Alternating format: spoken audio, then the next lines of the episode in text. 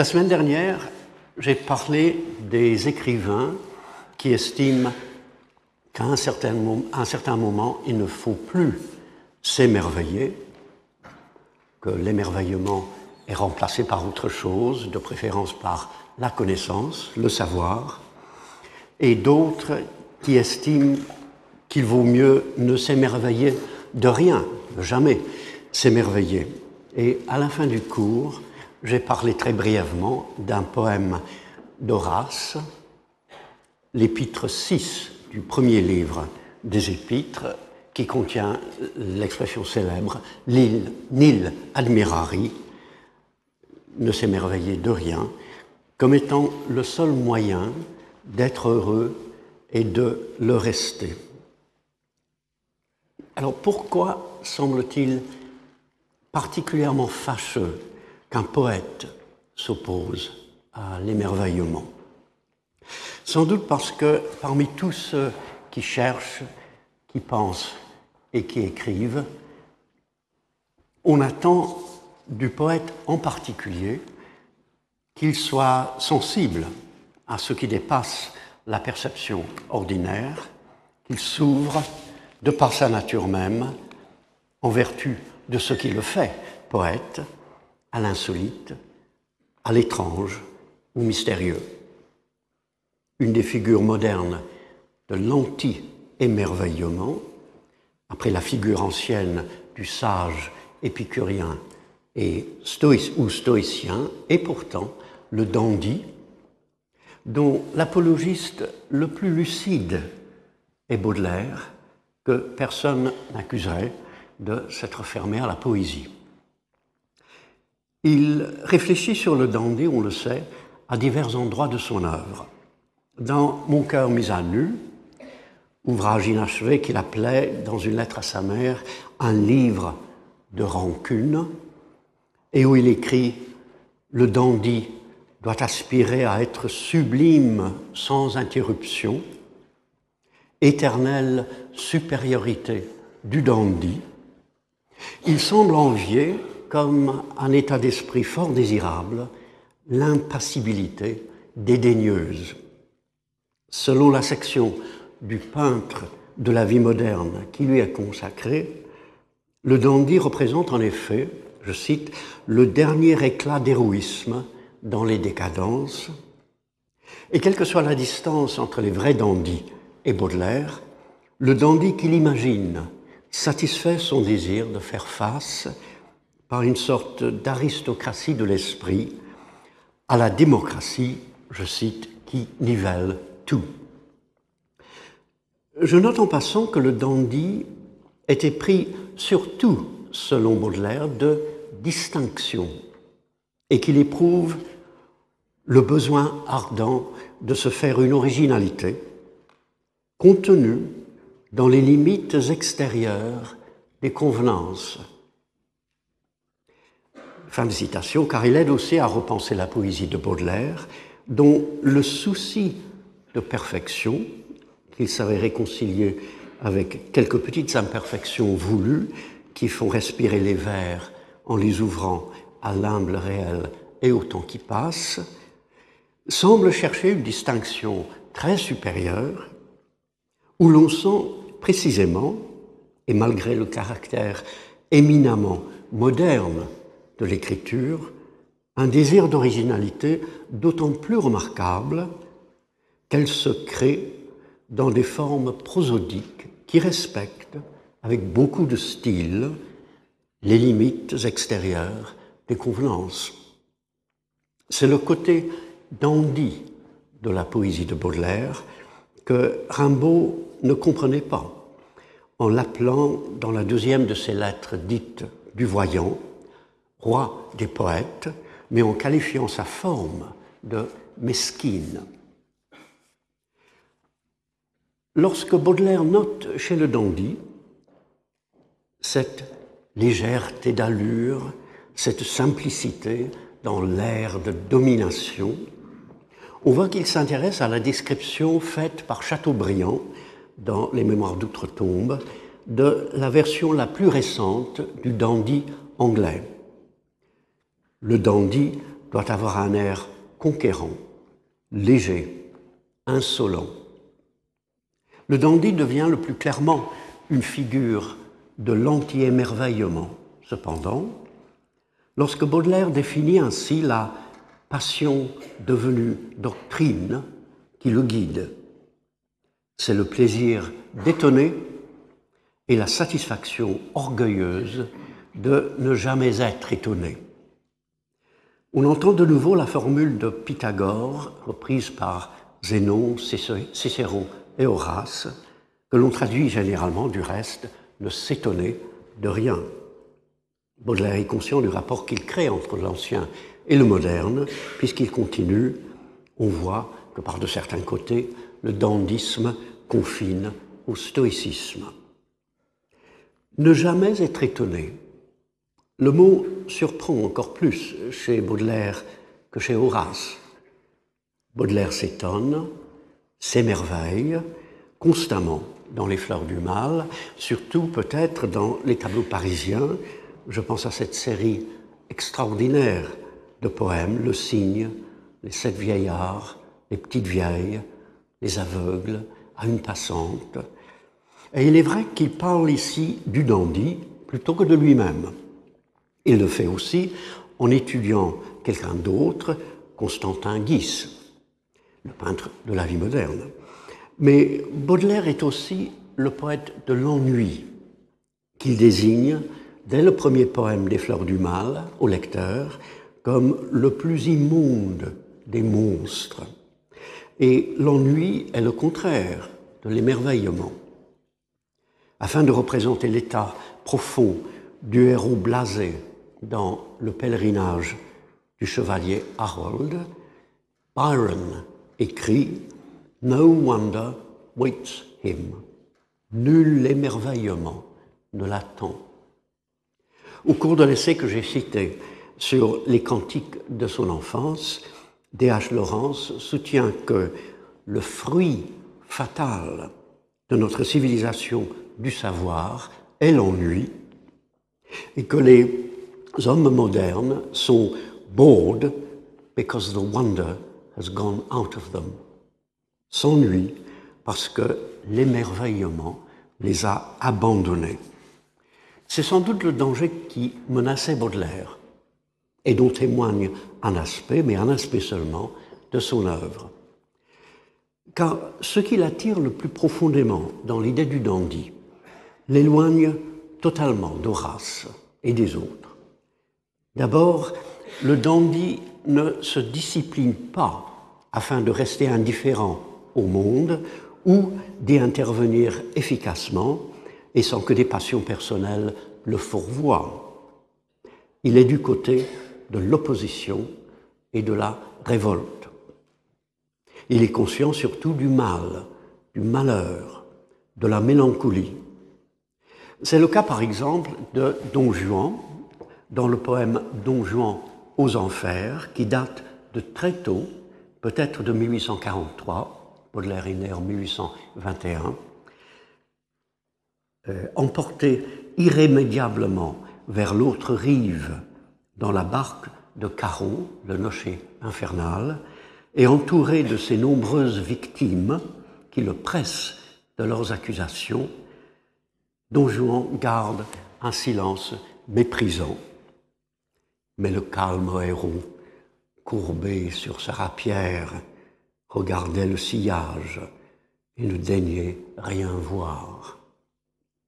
En route vers l'horreur, Don Juan ne semble pas réagir, mais quand il revient à la question vingt ans plus tard, dans Le peintre de la vie moderne, Baudelaire écrit Le caractère de beauté du dandy consiste surtout dans l'air froid qui vient de l'inébranlable résolution de ne pas être ému.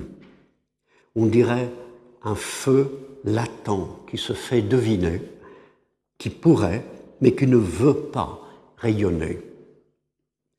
La résolution de ne pas être ému n'est pas la même chose que la satisfaction de ne jamais être étonné, Ou plutôt, elle dit plus clairement quelle vie intérieure Baudelaire imagine pour son dandy, quel feu le brûle, caché mais discernable.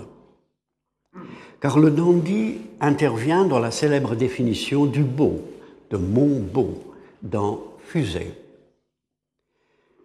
Mais cette belle tête d'homme contiendra aussi quelque chose d'ardent et de triste, des besoins spirituels, des ambitions ténébreusement refoulées, l'idée d'une puissance grondante et sans emploi, quelquefois l'idée d'une insensibilité vengeresse, car le type idéal du dandy n'est pas à négliger dans ce sujet, quelquefois aussi le malheur. Nous sommes en présence d'un culte de soi moderne et romantique, très différent du non-émerveillement ancien, où l'on remarque que les ambitions ne sont pas soigneusement, mais ténébreusement refoulées, et surtout que l'insensibilité dont fait preuve le dandy est vengeresse. La vie intérieure gronde dans le dandy de Baudelaire, alors qu'elle est en principe surmontée par le sage? Dans les deux cas, le non-émerveillement est l'idéal. Une autre forme d'anti-émerveillement, c'est la parodie agressive. Non pas la parodie en elle-même, qui est souvent fondée au contraire sur l'émerveillement, sur l'admiration profonde de ce que l'on contrefait de façon comique. C'est le cas en particulier des poèmes héroïques comiques comme Le Lutrin de Boileau, Absalom et Achitophel et Macflecknoe de Dryden, La boucle volée et La Dinciade de Pope, qui mettent en œuvre une forme inquiète de l'émerveillement devant l'épopée, dont ils imitent le langage élevé, la langue transfigurée en verbe, mais qui n'atteignent pas, à cause de la méfiance du poète à l'égard de son génie ou de la capacité de son époque euh, de soutenir la vision totale que l'épopée exige. Boileau parle dans sa préface, en plein siècle de Louis XIV, d'un, je cite, siècle aussi corrompu que le nôtre. Une expression très intéressante. Je dirais aussi que la déférence du poète pour un genre qui le dépasse et la reproduction émerveillée d'une certaine parole rachète, en quelque sorte, la satire qui sévit aussi dans ses ouvrages contre des poèterons comme Chaplin, Shadwell ou Seba, lesquels pâlissent encore plus que les auteurs devant Homère et Virgile. Je pense plutôt en littérature à des travestissements, comme le Virgile travesti de Scarron, dont l'origine est au moins en partie le refus de s'émerveiller soi-même et le désir de dissiper l'émerveillement des autres. Il ne faut sûrement pas dédaigner de tels ouvrages. Le plaisir de l'auteur, comme celui qu'il offre au lecteur, étant loin d'être exclusivement négatif. Le monde chaotique et foncièrement hétérogène qui résulte du renversement du modèle à son propre intérêt, comme entrevision de l'état véritable des choses en dehors de l'ordre imposé par la littérature. Et la délectation devant le burlesque de l'âme et le grotesque du corps de l'homme et du corps du monde constitue un bon antidote contre l'émerveillement ingénu et ignorant. Même ajouter des moustaches à Mona Lisa sert autant à railler l'admiration béate des touristes devant la Joconde en tant que toile mondialement célèbre qu'à déprécier le génie de celui qui l'a peinte. À Dijon, des artistes contemporains furent invités récemment à exposer une de leurs œuvres dans chaque salle du Musée des beaux-arts. Nous avons cherché avec difficulté ces nouvelles œuvres, comme du reste les anciennes, à cause de ce qui semblait annoncer une réflexion, une réflexion complète du musée. Des objets divers jonchaient le sol, de gros câbles électriques empêchaient d'avancer, des bouts d'échafaudage et des panneaux en attente masquaient les tableaux accrochés au mur. Il fallait un moment pour, pour comprendre que les œuvres en question, c'était ça, et qu'elles nous invitaient à entrer dans le jeu d'une dérision absolue des idées mêmes d'œuvres, de musées et de beaux-arts. Je conçois fort bien que l'on puisse apprécier de plusieurs façons ce rabaissement volontaire de l'admirable. On peut même réagir bien pour de mauvaises raisons et réagir mal pour de bonnes raisons. Contester la façon dont l'art se fait, dessin au crayon, sculpture en marbre, etc. Nier la forme, aimer, comme le Rimbaud d'une saison d'enfer, les peintures idiotes, utiliser des matériaux dérisoires, caca d'éléphant, s'enfoncer dans l'insignifiant, cela peut représenter un refus de l'ordre établi des choses, de la vie comme elle va, et procéder comme Dada ou la révolte adolescente de la vision d'un monde inacceptable. Rejeter l'insolence d'un art irresponsable et qui se moque de tout peut venir d'une suffisance aveugle au malheur. Comme il existe cependant un émerveillement facile qui ne voit pas le fond de la merveille et qui demeure insensible à tout ce qui la contredit, il existe une tournure d'esprit, une habitude de mépriser, une persistance dans le dénigrement qui rend inapte à l'émerveillement et qui enferme finalement dans le malheur que l'on redoute.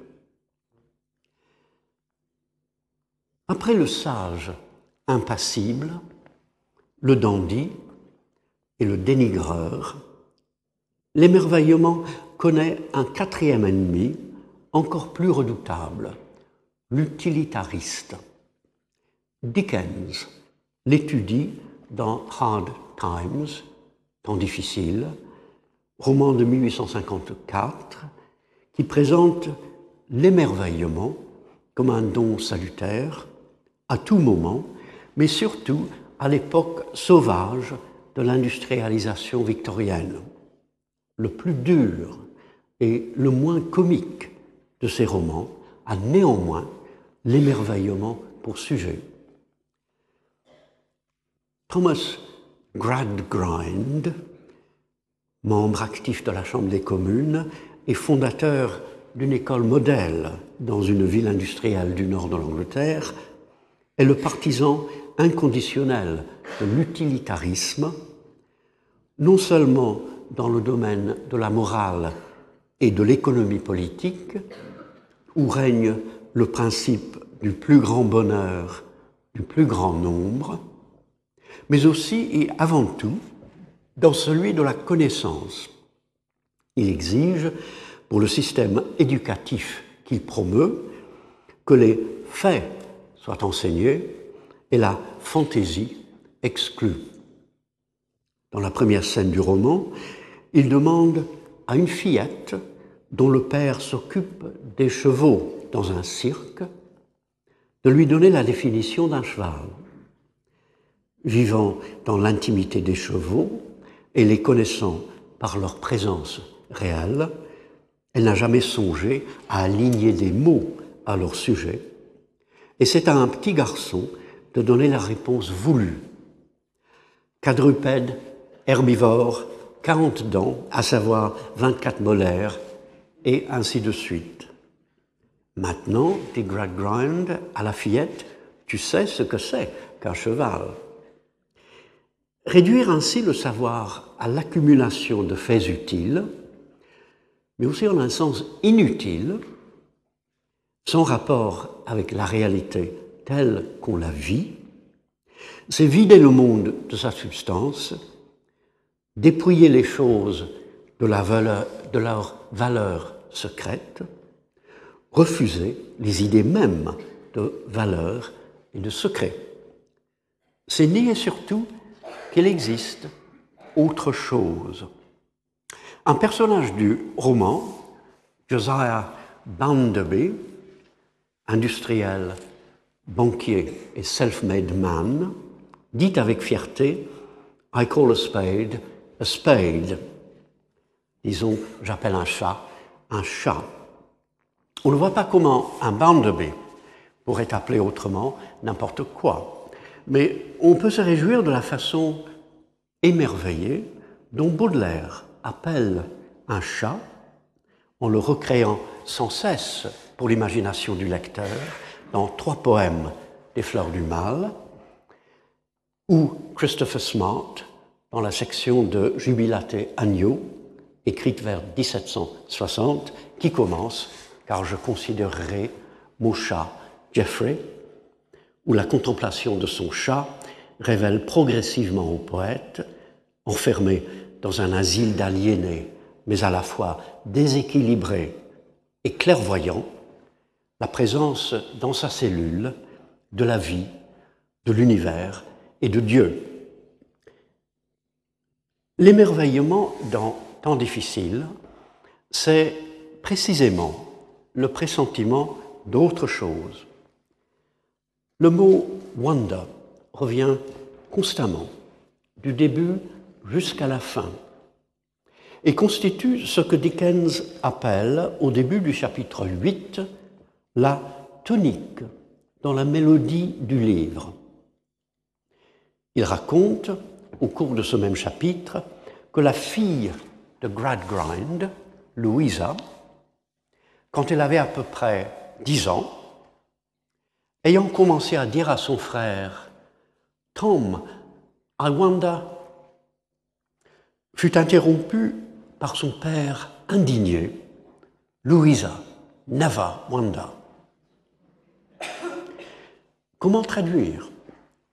Il est probable que Louisa voulait dire tout simplement Tom, je me demande, mais en réalité le mot n'est pas simple. La question la plus ordinaire que l'on se pose peut témoigner du désir émerveillé de saisir ce que l'on ne comprend pas, de l'intuition que l'inconnu recèle peut-être du mystérieux, et c'est le sens profond du mot que Greg Grind entend et qu'il suppose dans son intervention horrifiée. Louisa, ne t'émerveille jamais. Je retrouve ici ma propre tonique dans ce cours, ne s'émerveiller de rien et ne jamais être étonné, revenant sous une forme satirique et dégradée, où ne jamais s'émerveiller est censé protéger, non pas contre l'agitation qui rend inapte à gouverner raisonnablement sa vie, mais contre tout ce qui dépasse le mesurable, l'entrevue, l'imaginé, l'étrange, contre le pays aventureux des émotions, contre tout ce que Gradgrind tient pour une illusion dangereuse. Dickens juge ces personnages selon leur capacité de s'émerveiller et selon la qualité de leur émerveillement. Bounderby, qui ne prononce jamais le mot wonder, est présenté d'après le sens railleur du terme comme une merveille du commerce. La femme peu intelligente de Gradgrind dit à ses enfants, coupables d'avoir voulu voir les merveilles du cirque, I wonder at you. Vous m'étonnez. Le petit garçon qui, connaissant toutes les caractéristiques du cheval, n'a pas besoin d'en étudier l'être, devient un jeune homme ambitieux, saturé des principes de la morale du moi.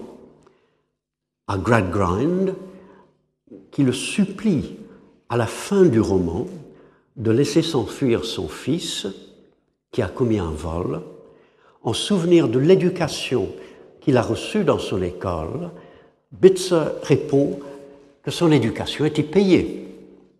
I really wonder, sir, to find you taking a position so untenable.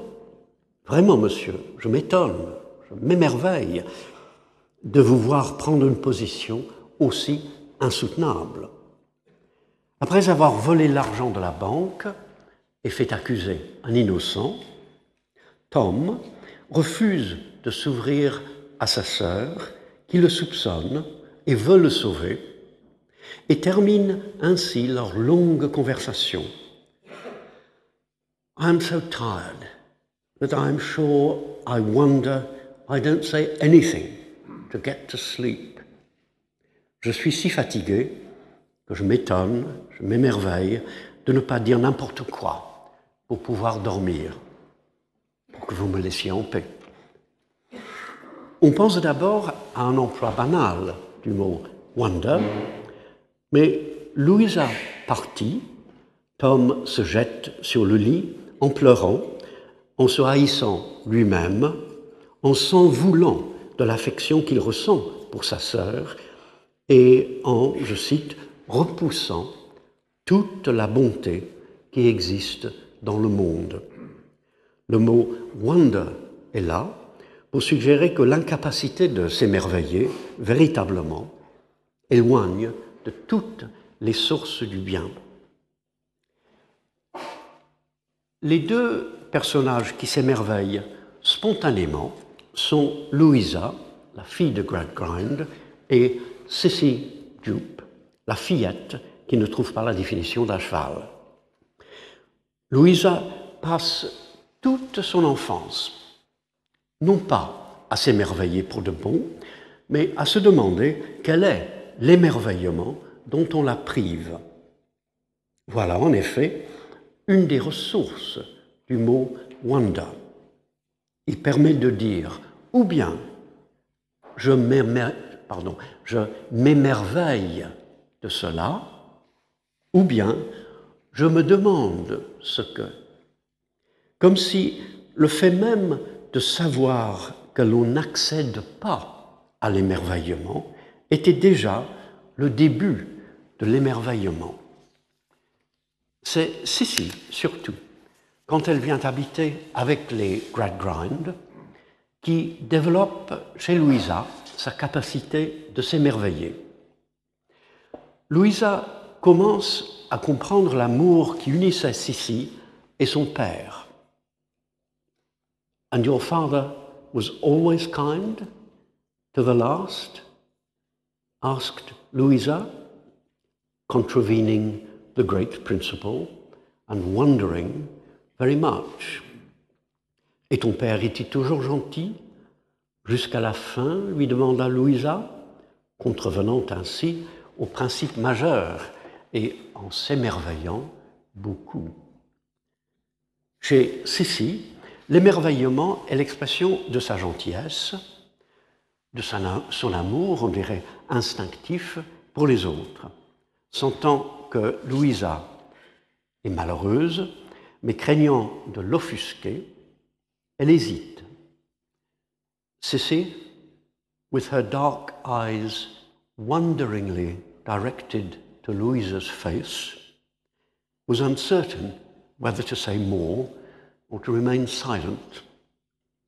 Sissi, regardant songeusement, wonderingly, de ses yeux sombres le visage de Louisa, ne savait pas si elle devait en dire plus ou se taire. Quand Louisa accepte d'épouser Bounderby, Sissi la regarde de nouveau, in wonder, in pity, in sorrow, in doubt, avec émerveillement, compassion, tristesse, perplexité. Même Gradgrind apprend une sorte d'émerveillement, mais bien tard. On sait que Gradgrind, malgré ses principes qui dévastent la vie de ses enfants, est aveugle plutôt que méchant, et qu'il a même une grande réserve de bonté. Mais je ne sais pas si on a remarqué le sens exact de ce que Dickens dit à son sujet. Il n'était pas cruel de caractère, tout bien considéré, il aurait pu être extrêmement bon. Very kind indeed. Dickens laisse entendre que le refus de l'émerveillement peut ruiner la meilleure des natures. Gradgrind prend conscience de son erreur lorsque Louisa, fuyant le mari qu'elle déteste et la tentation de se donner à un jeune homme qui la poursuit, retourne chez son père en lui demandant de la sauver. Gradgrind la regarde et l'écoute, wondering more and more, en s'émerveillant de plus en plus.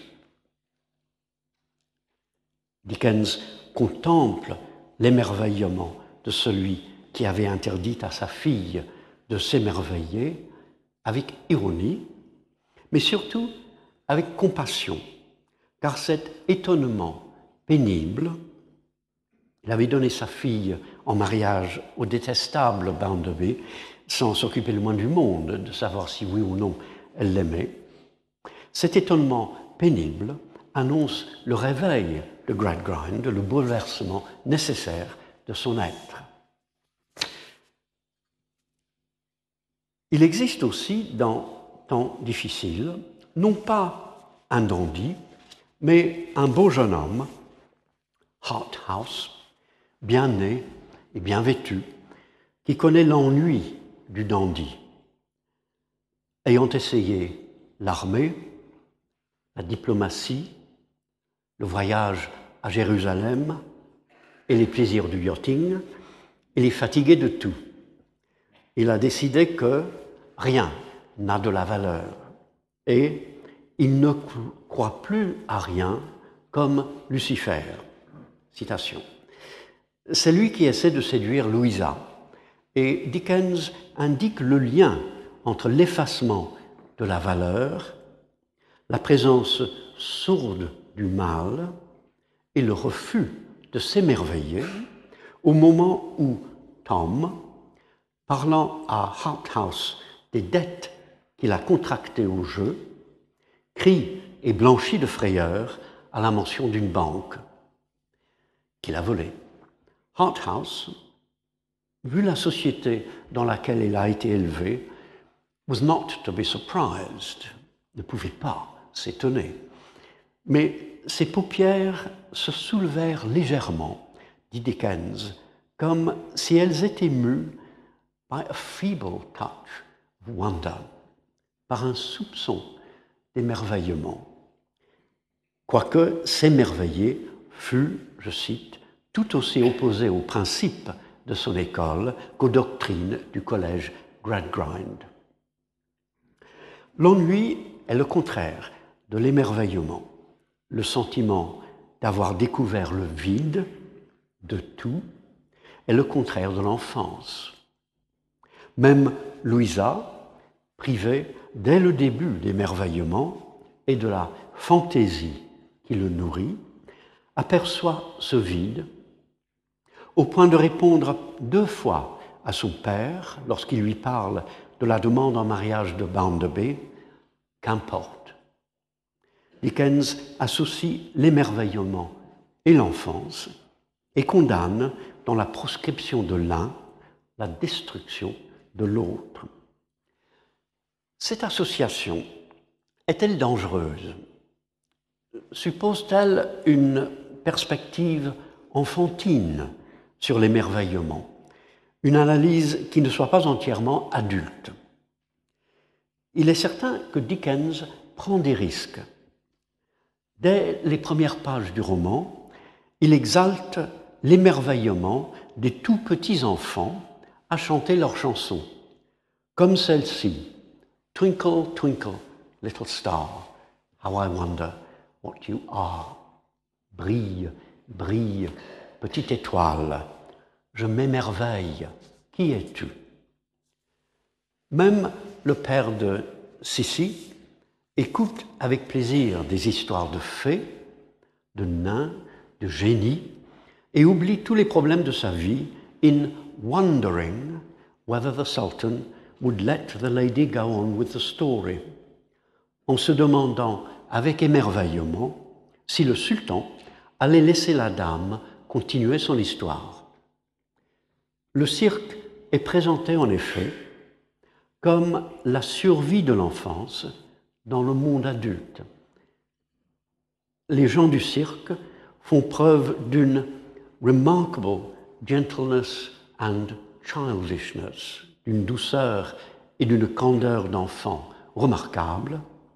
Et Sleary, le propriétaire du cirque, montre dans ses rapports avec ses camarades a wonderful kind of innocence, une sorte de merveilleuse innocence. Mais il existe, il existe d'abord des moments où des adultes s'émerveillent en tant qu'adultes, même si le mot wonder n'intervient pas. L'ouvrier Stephen Blackpool, par exemple, rentre chez lui le soir pour trouver Rachel, qu'il aime et dont il est aimé, en train de soigner sa femme, une ivrogne et une vagabonde qu'il a quittée, mais qui revient de temps à autre pour le tourmenter. Il est au désespoir de savoir qu'il ne peut pas se défaire de sa femme et qu'il n'épousera jamais Rachel, mais il est touché aussi par la bonté de Rachel et sa patience. Comme il la regardait à la lumière faible de la bougie et à travers ses larmes, elle paraissait avoir autour de la tête un halo de gloire. Il aurait pu croire qu'il en était réellement ainsi. Il le croyait, en effet.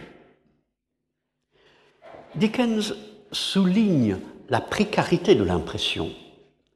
La pièce est obscure et Stephen ne voit pas clair, comme il évite de parler de l'auréole d'une sainte, disant simplement a glory, comme Wordsworth lorsqu'il parle dans Pressentiment d'immortalité de la lumière qui baigne les présences naturelles au regard de l'enfant. Il souligne surtout, cependant, la foi de Stephen, qui hésite à croire. He could have believed, mais qui finit par croire réellement.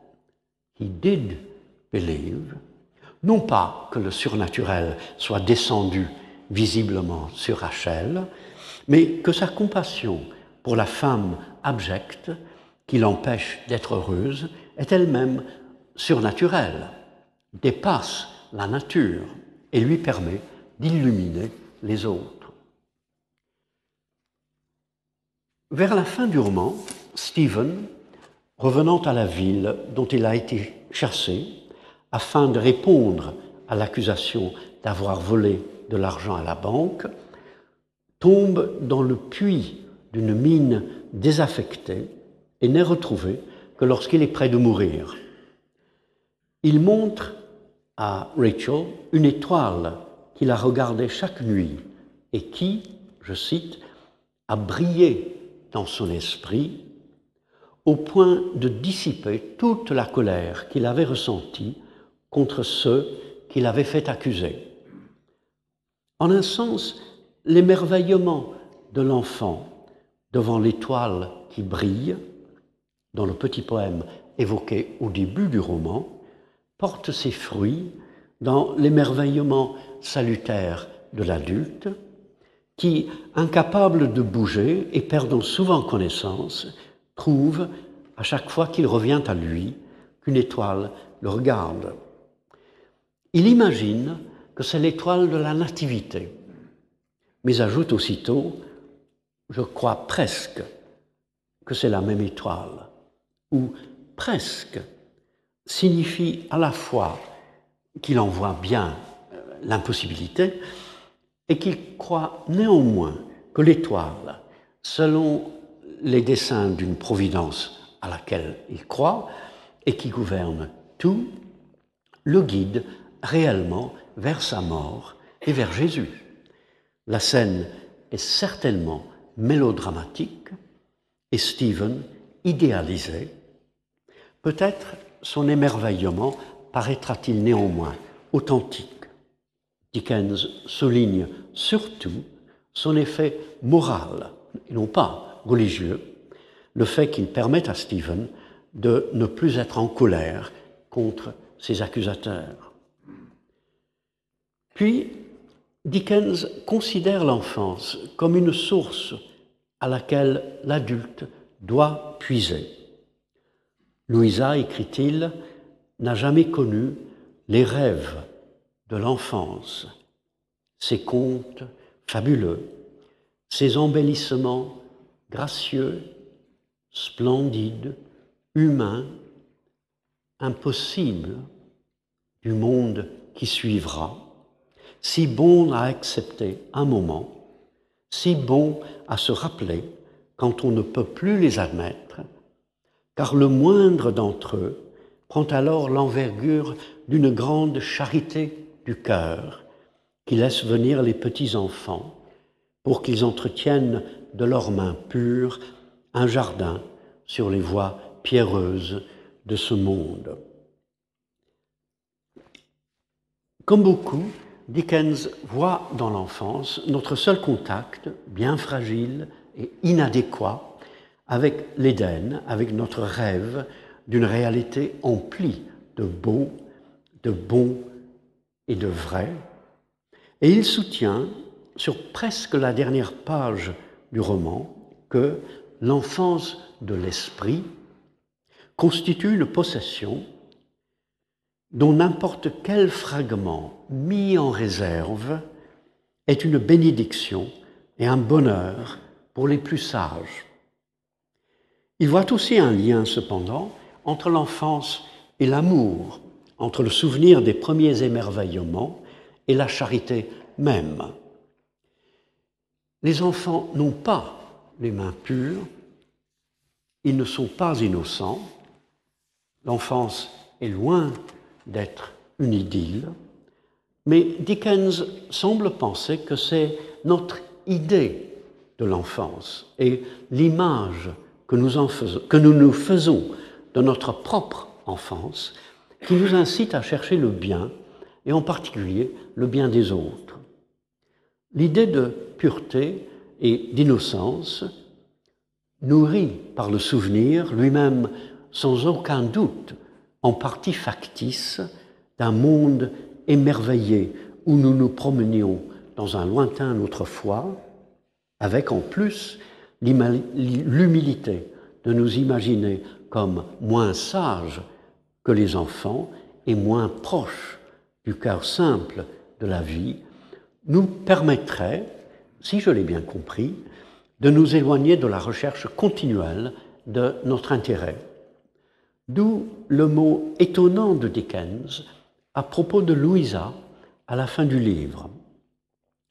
Elle ne se remarie pas après la mort de Bounderby, mais passe sa vie à essayer d'embellir l'existence des ouvriers, à écouter les enfants, elle-même grown learned in childish law, savante maintenant sur les mœurs des enfants. En vieillissant dans l'amour des autres, en apprenant peu à peu ce que savent les enfants, elle connaît enfin l'enfance. S'il semble, pour le moins curieux, d'opposer à l'utilitarisme, à une certaine théorie de l'économie politique et à une certaine idée de l'enseignement, l'émerveillement et l'enfance, la raison en est, je crois, que Dickens trouve dans l'émerveillement des enfants, dans les belles fables qui les enchantent, quelque chose de profondément vrai. Les enfants croient aux fées, aux ogres, parce qu'ils ne sont pas encore capables de distinguer le vraisemblable. Mais pourquoi veulent-ils y croire?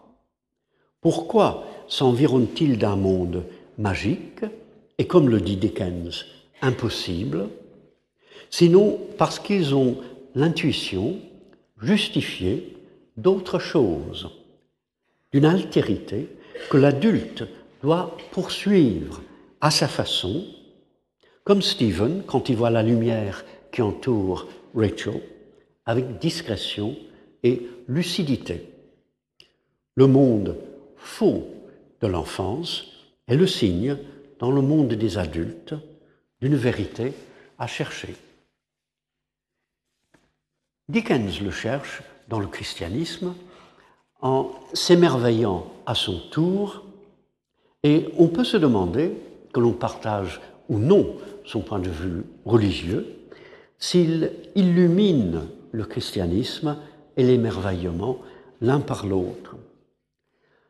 La dimension chrétienne du roman est tout à fait claire. La grande charité que j'ai citée, par exemple, qui laisse venir les petits-enfants, est évidemment le Jésus de l'Évangile. Certains titres de livres et de chapitres sont des citations de la Bible. Heart House, lorsqu'il tire de Tom les renseignements dont il a besoin sur les malheurs conjugaux de Louisa, est présenté comme un tentateur et un agréable démon. Une certaine Mrs. Sparsit, qui suit Louisa dans l'espoir de la prendre en faute, se voit elle-même dans le rôle d'un mauvais ange. La pensée profonde du roman se situe cependant dans les moments où tout est suggéré plutôt que formulé. Mrs. Gradgrind, mourante, sent depuis un moment, sous l'influence des attentions dévouées de Sissy, l'existence de quelque chose dont elle ne trouve pas le nom. Mais, dit-elle à Louisa, ton père le trouvera peut-être. Pensant tenir une plume, elle fait comme si elle écrivait une lettre à ce sujet, à Gradgrind, en traçant sur ses châles, dans l'acte même de mourir, je cite, des figures d'un non-sens merveilleux, des figures d'un non-sens merveilleux. Gradgrind trouve le nom, en effet, à la fin du roman, dans une scène shakespearienne, par sa complexité, sa trivialité et la nature singulièrement comique de son sérieux. Sleary, le patron du cirque, médite du fond de son alcoolisme et de son asthme qui le contraint à mal prononcer un mot sur trois, sur le fait que le père de Sissi, l'ayant placée dans une école, l'a abandonnée pour qu'elle ne participe pas à sa dégradation, à la confiance de Sissi, sur la confiance de Sissi, qui croyait toujours que son père reviendrait, sur la capacité des chiens de retrouver les gens, même quand la distance à parcourir, à parcourir est immense. Il s'émerveille en même temps des façons de faire des chiens et de la présence dans le monde à côté de l'intérêt personnel, de l'amour. Quel mélange Et tout cela dans un anglais massacré et hilarant. Dickens ajoute Mr. Gradgrind regarda par la fenêtre et ne répondit pas. Au lecteur de comprendre que ce n'est pas par indifférence, mais qu'ayant entendu le mot amour, il est trop étonné, trop pensif et trop ému pour se retourner. C'est typiquement Dickens. On est au bord du sentimentalisme, peut-être même qu'on est en plein dedans. Mais en même temps, il y a le comique, il y a l'anglais absolument hilarant de Sleary. Je ne l'ai pas lu parce qu'il faudrait lire, en lire trop. Euh, et il y a un mélange de comique, donc d'intelligence de la part de Dickens et d'une certaine sentimentalité qui fait passer, ou plus ou moins passer, la sentimentalité du moment où Gradgrind découvre enfin ce qu'il n'a jamais cherché dans sa vie, mais que quelque chose en lui l'incite à chercher, c'est-à-dire l'amour. Surtout, Dickens inclut deux allusions bibliques qui sont presque cachées. Quand on remonte du puits de mine le corps brisé de Stephen, Dickens dit qu'il était une forme almost without form, une forme presque sans forme. Un anglais, habitué à la traduction anglaise de la Bible de 1611, peut entendre ici une des descriptions de cet homme de douleur du chapitre 53 d'Ésaïe. He hath no form nor comeliness, il n'a ni forme, ni attrait. Puisque la figure énigmatique entrevue par Ésaïe a été assimilée par les chrétiens au Messie, Stephen est censé répéter en sa personne les souffrances du Christ. La suggestion peut paraître bien sentimentale, les souffrances du personnage ayant été en quelque sorte programmées par le romancier. J'hésite à critiquer Dickens, qui me semble avec Chaucer le seul écrivain anglais à comparer vraisemblablement, rationnellement avec euh, Shakespeare, mais il faut dire que de temps en temps, euh, il faut dire de temps en temps ce que l'on pense après avoir bien réfléchi. Une autre allusion à la même figure, cependant, également cachée et très inattendue, est d'une toute autre qualité. Rachel soigne la femme de Stephen, dit-elle, parce qu'elle l'a trouvée dans un piteux état, divagant et perdu. Et aussi, ajoute-t-elle, wounded and bruised, blessé et meurtri. On entend le même texte d'Ésaïe, familier aux Anglais, pour être lu tous les ans à Pâques. He was wounded for our transgressions, he was bruised for our iniquities. Il fut blessé pour nos péchés, il fut meurtri pour nos iniquités.